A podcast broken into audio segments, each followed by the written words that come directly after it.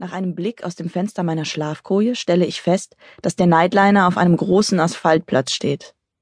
Wir müssen ziemlich früh morgens in Wien angekommen sein. Es ist nämlich noch nicht richtig hell draußen. Also drehe ich mich nochmal um und ziehe mir die Decke über den Kopf. Seit Tagen schlafe ich schon unruhig, weil ich total horny bin. Um mich herum schnarchen meine männlichen Kollegen, und ich muss mir eingestehen, dass es nicht leichter wird durch die Tatsache, dass ich ständig weit und breit die einzige Frau bin und mich den ganzen Tag schwitzende, Testosteron verströmende Männer umgeben.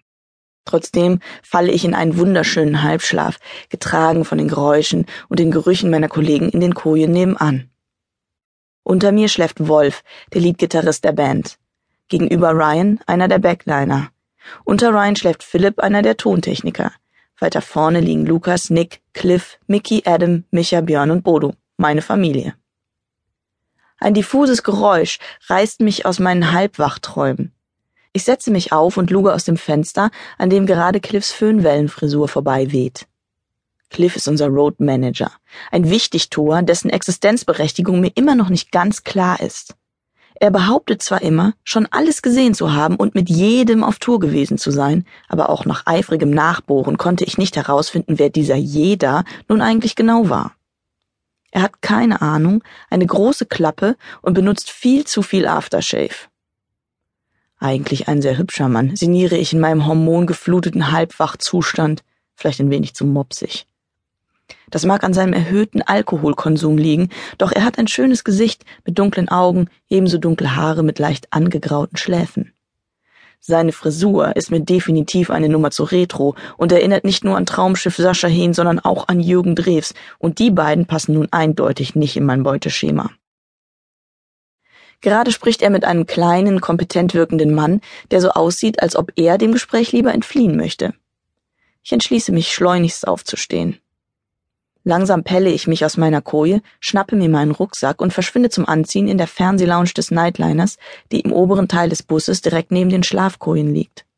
Sie wird eher selten benutzt, weil im gesamten oberen Teil des Nightliners Rauchverbot ist und dient deswegen als Allzweckraum. Nach einem verzweifelten Blick in meinen Rucksack stelle ich fest, dass ich in nächster Zukunft mal wieder eine Waschmaschine bräuchte, denn alle meine Hosen befinden sich in einem etwas zweifelhaften Zustand. Glücklicherweise sind wir heute Abend in einem Hotel. Da könnte ich dann mal den Wäscheservice bemühen. Hotels sind ab und zu ganz nett, auch wegen der Badewanne und den King-Size-Betten.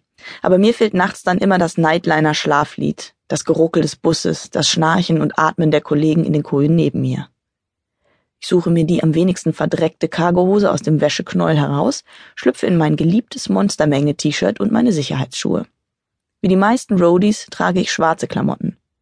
Man soll mich ja möglichst nicht sehen, was zusätzlich den Vorteil hat, dass man auch den Dreck nicht sieht. Nachdem ich den Gürtel aus dem Knäuel extrahiert habe, bestücke ich ihn mit Taschenlampe, Multitool und Schraubenschlüssel, lege ihn an und verstaue das Wäscheknäuel wieder in meinem Armeerucksack. Dann steige ich leise die Treppe hinunter in den unteren Teil des Nightliners, wo ich Lukas, unseren Reger, treffe. Hast du Cliff gesehen? flüstert er mir zu. Ja, wispere ich zurück. Sieht so aus, als ob da mal jemand einschreiten müsste. Ja, habe ich auch grad gedacht, sagt er mit gerunzelter Stirn und wir schauen nach draußen, wo Cliff mit dem Typen inzwischen in einem etwas gereizten Tonfall diskutiert. Gehst du? Lukas sieht mich fragend an. Lukas ist ein drahtiger, mittelgroßer Typ mit Augenbrauenpiercing, langen, zusammengebundenen schwarzen Haaren und tief liegenden grauen Augen. Er ist etwa Mitte 40, raucht Kette und hat ein Tattoo auf der rechten Schulter, was durch seine Muscle Shirts immer gut sichtbar ist. Irgendein Fantasiewesen oder so. Im Gegensatz zu Cliff redet er sehr wenig und hat dafür total viel Ahnung von ungefähr allem. Klar mache ich gerne, antworte ich, muss aber trotzdem noch kurz einen Abstecher ins Minibad machen und mir dort die Zähne putzen. Vorsichtshalber sprühe ich mich noch mit einer halben Dose Deo ein und werfe einen kurzen Blick in den Spiegel.